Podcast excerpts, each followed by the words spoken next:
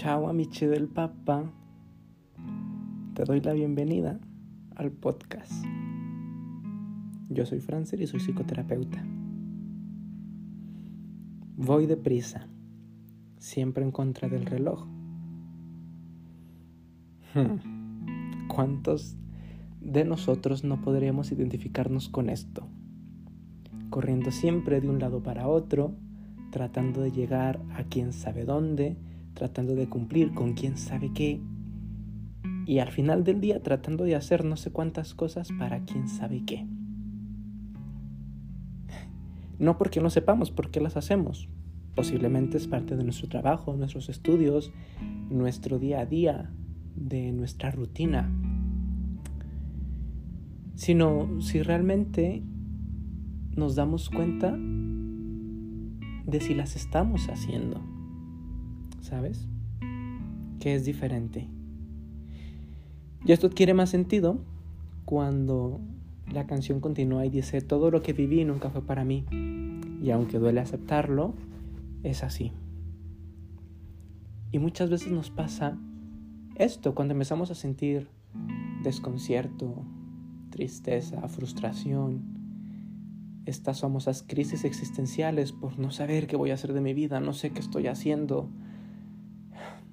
No es porque no sepamos a dónde queremos llegar.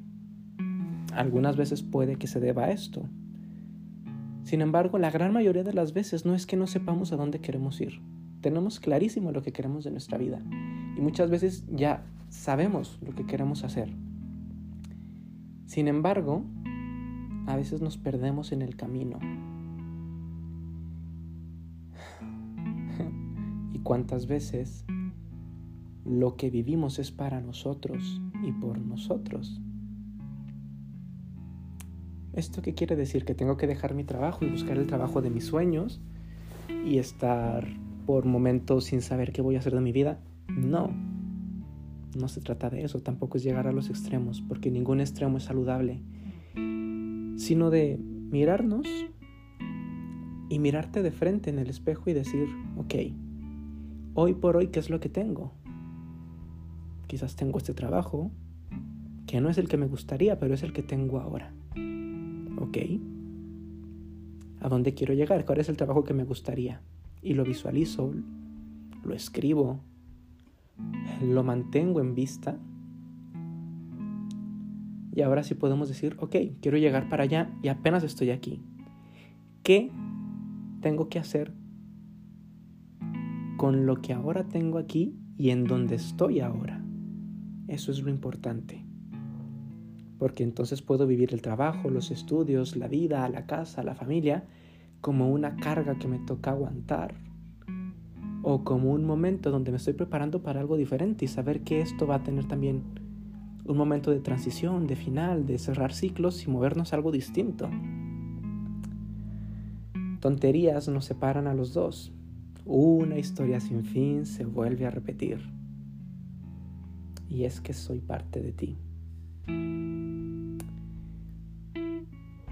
Quizás aquí Alejandra Guzmán le está cantando a una persona, pero si no lo cantamos a nosotros y a nuestro trabajo, nuestros estudios, nuestro plan de vida, lo que queremos para nosotros, muchas veces lo que nos separa es eso, tonterías y una historia sin fin que repetimos una y otra y otra y otra y otra y otra y otra y otra vez.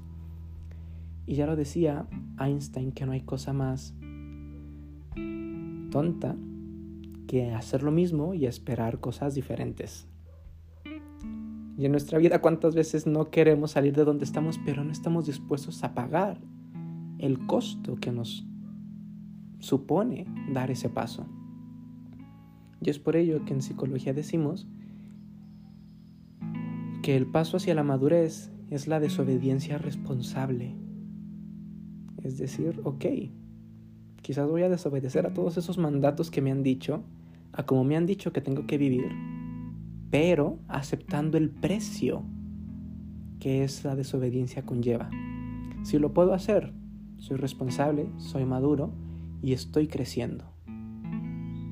Porque de esa manera, si todos en mi familia han sido médicos, y yo no quiero ser médico, y ya me han dicho que si estudio otra carrera no me pagan la carrera,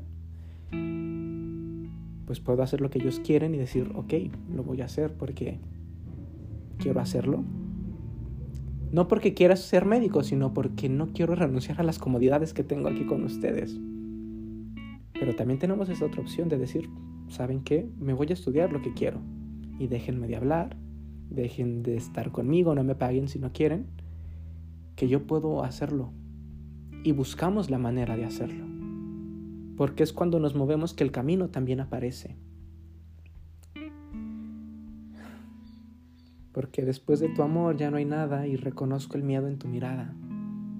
Cuando perdemos ese amor hacia nosotros, ese amor hacia nuestros sueños, nuestros ideales, esos dibujos que hacíamos de niños soñando una casa grande, una vida genial, cuando perdemos todo eso y tenemos miedo de mirarnos a la cara y decirnos, nos fallamos por estar complaciendo a quién sabe quién,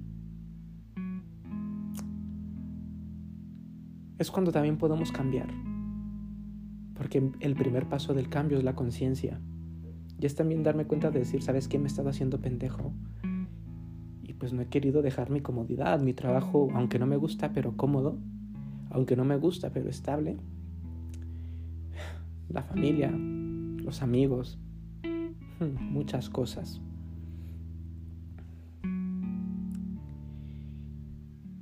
Y al final este miedo de volverte a amar no es un miedo de volver a amar a los demás, es un miedo de volver a amarnos a nosotros y comprometernos con nosotros. Porque cuando me comprometo conmigo, no hay vuelta atrás. Y lo que yo decida, yo lo pago. Lo que yo haga tiene una consecuencia. Y hay que dejar de ver esto como un castigo o un premio. Todo en la vida tiene consecuencias. Hay consecuencias más agradables que otras, eso sí. Pero todo tiene una consecuencia.